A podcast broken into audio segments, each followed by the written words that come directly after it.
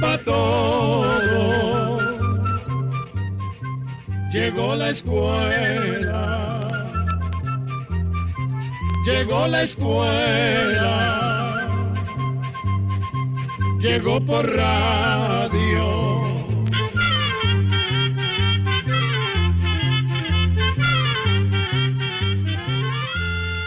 El Instituto Centroamericano de Extensión de la Cultura presenta su programa Oigamos la Respuesta. Compartiremos con ustedes las preguntas de nuestros oyentes y daremos las respuestas a sus inquietudes. Mándenos sus preguntas al apartado 2948-1000 San José, Costa Rica. También puede enviarnos sus preguntas al correo electrónico icq.org o encuéntrenos en Facebook como Oigamos la Respuesta.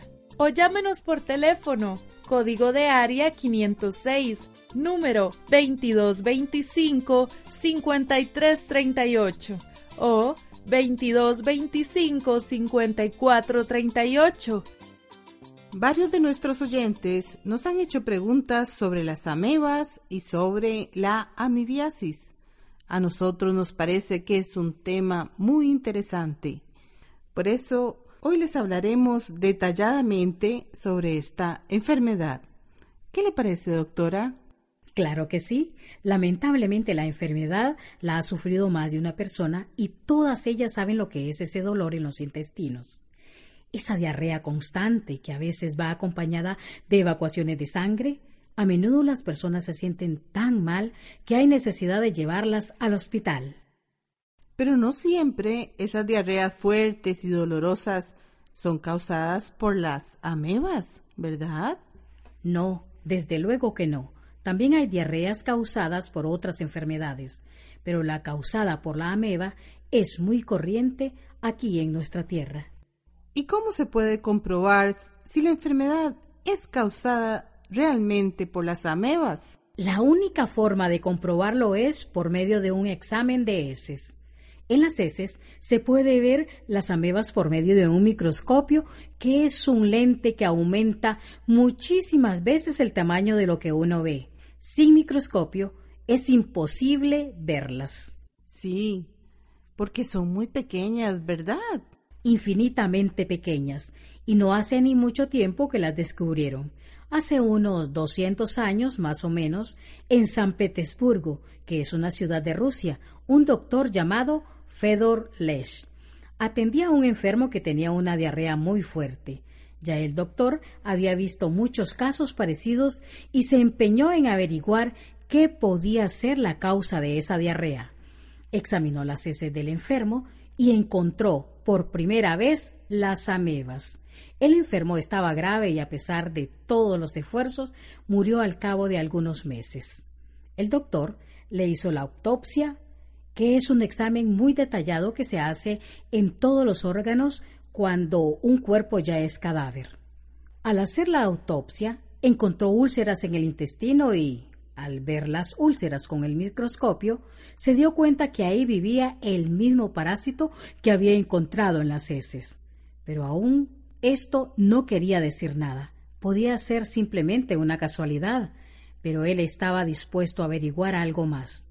Separó unas cuantas amebas de estas, las puso en agua y le dio de beber esta agua a varios perros. Esperó luego pacientemente varios meses y a cuatro perros no les dio nada, siguiendo tan felices y contentos como estaban, pero uno sí comenzó a enfermarse. Le comenzaron a dar dolores de intestino y al mismo tiempo también diarrea.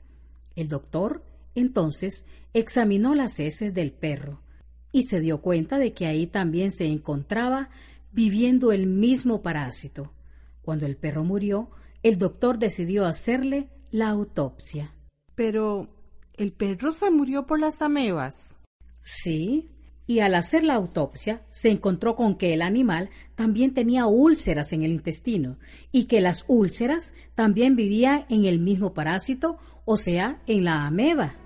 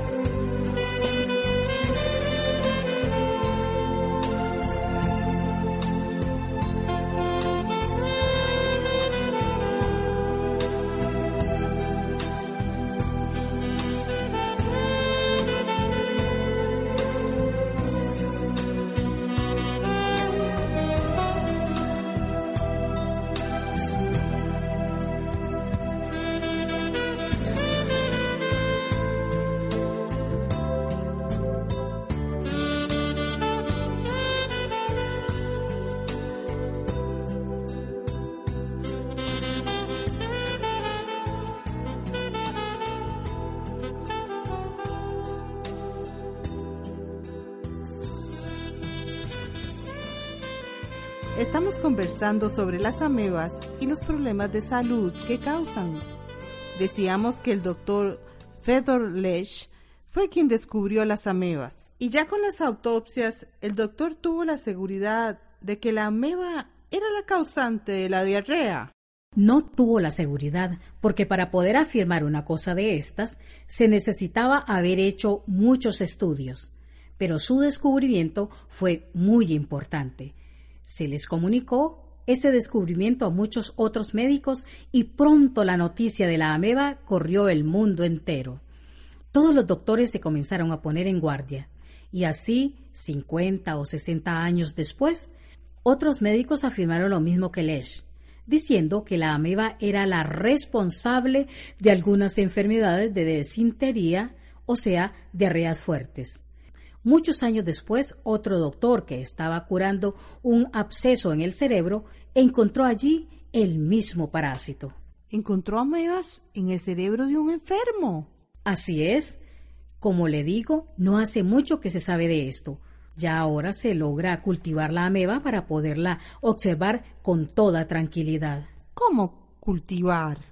Hoy en día se puede hacer crías de amebas para así poderlas estudiar detenidamente. Mire, doctora, hace rato que estamos hablando sobre las amebas y todavía no sé lo que son en realidad.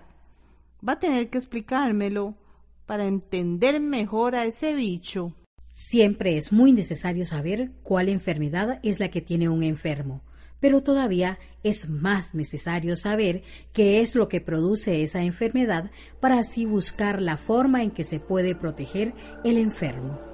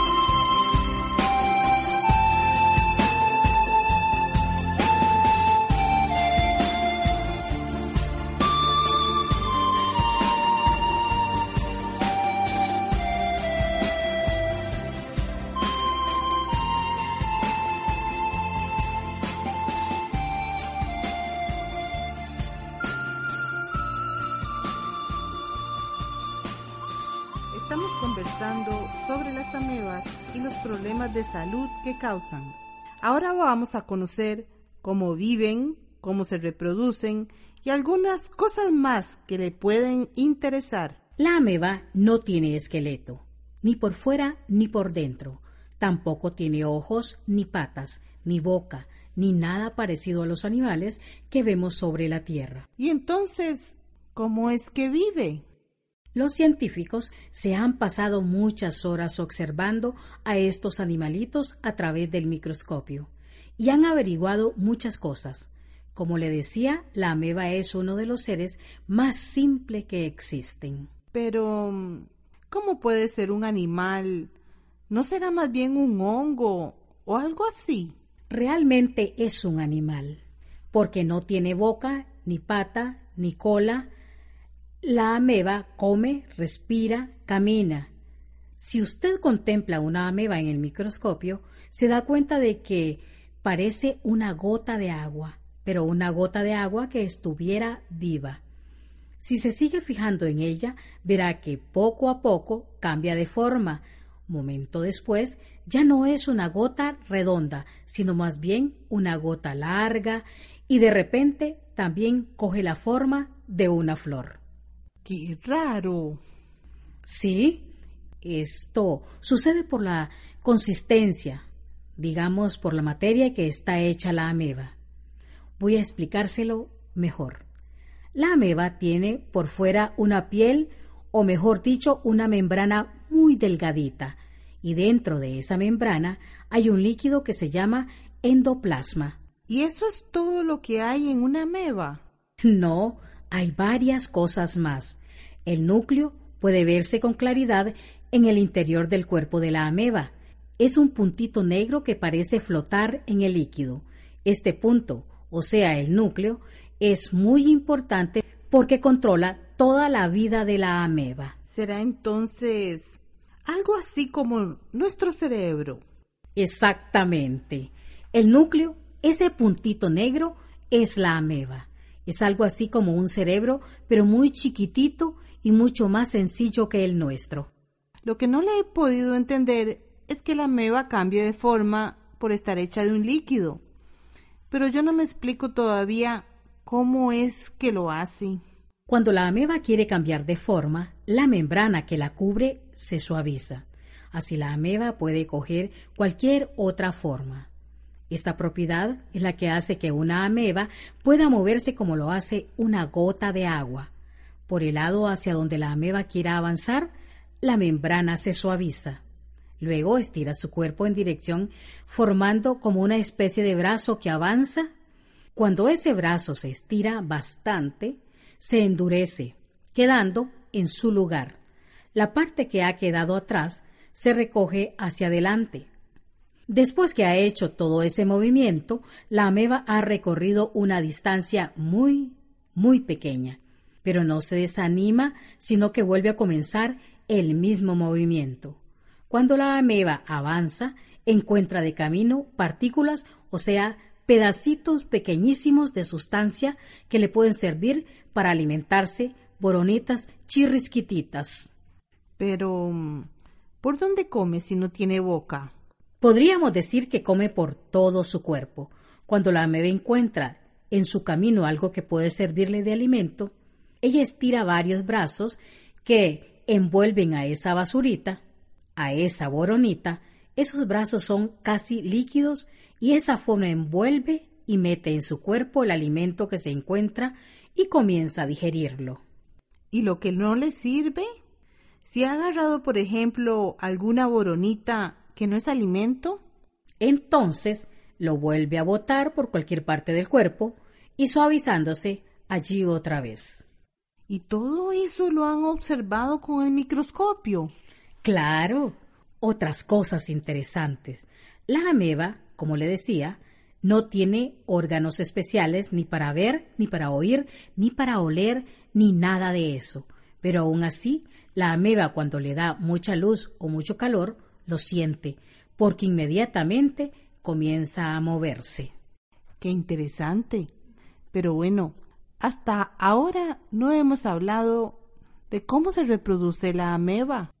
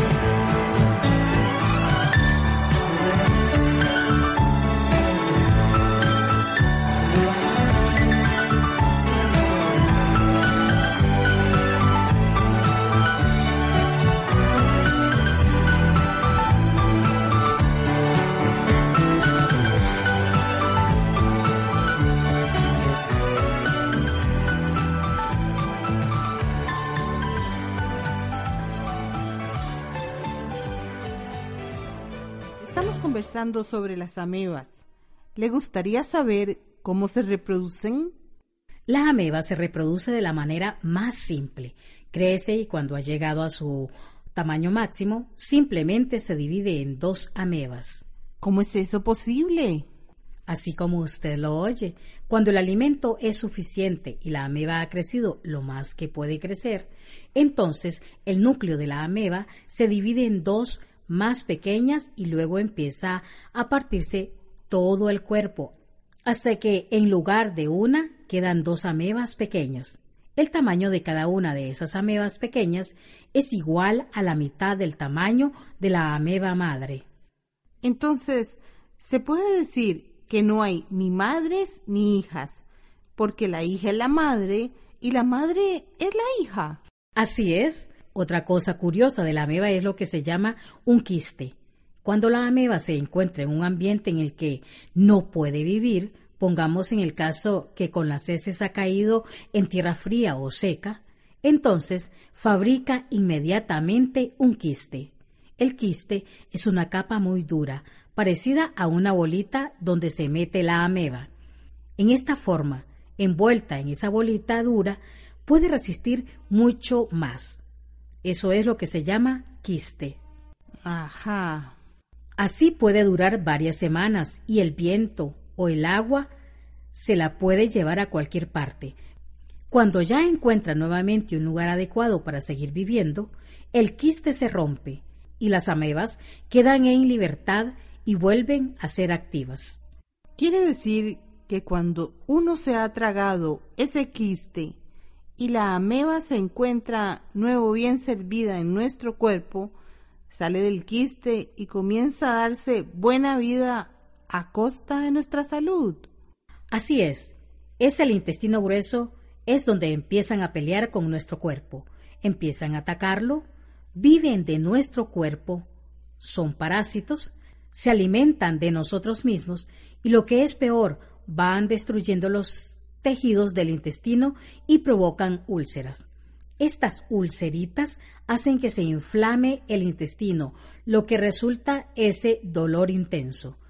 Cuando está comenzando la enfermedad no es grave, pero cuando ya se han formado esas úlceras es cuando la persona empieza a sentirse muy mal y se produce lo que se llama disentería amibiana. Las amebas pueden caminar por todo el cuerpo y formar infecciones y abscesos en otras partes. En este caso, ¿qué es un absceso? ¿Y en qué parte de nuestro cuerpo pueden formar las amebas esos abscesos? Un absceso es una formación de pus, una infección, podríamos decir, se puede formar en varias partes. Una de las más corrientes es el hígado, pero también se pueden formar en los pulmones o en el mismo cerebro, como le dije antes. ¿Y cómo llegan ahí? Se considera que puede ser por la sangre, si no se curan a tiempo, puede llegar a ser terribles.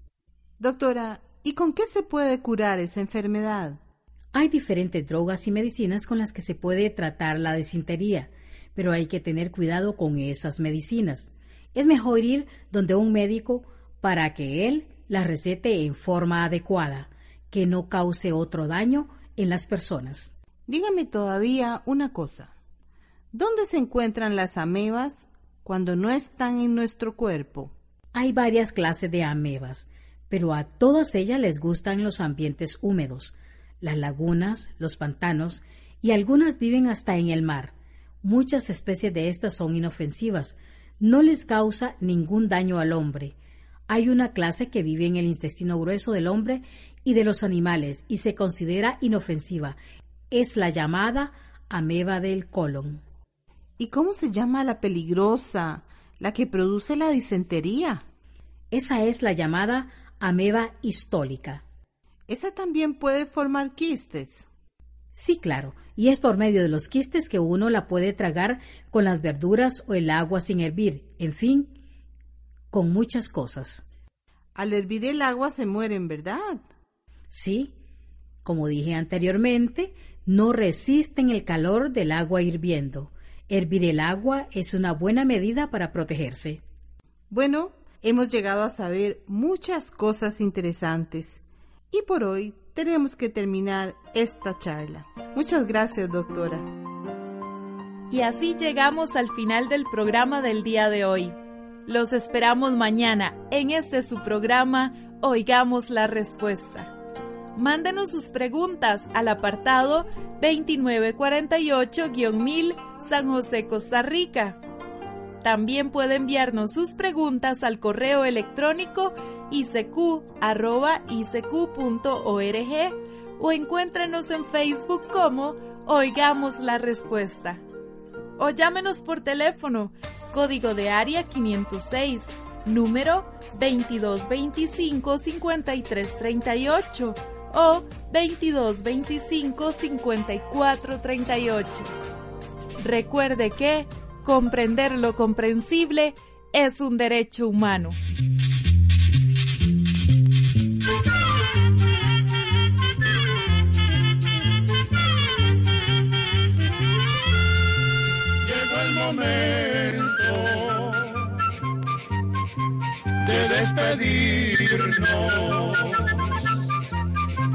Se va a la escuela, se va cantando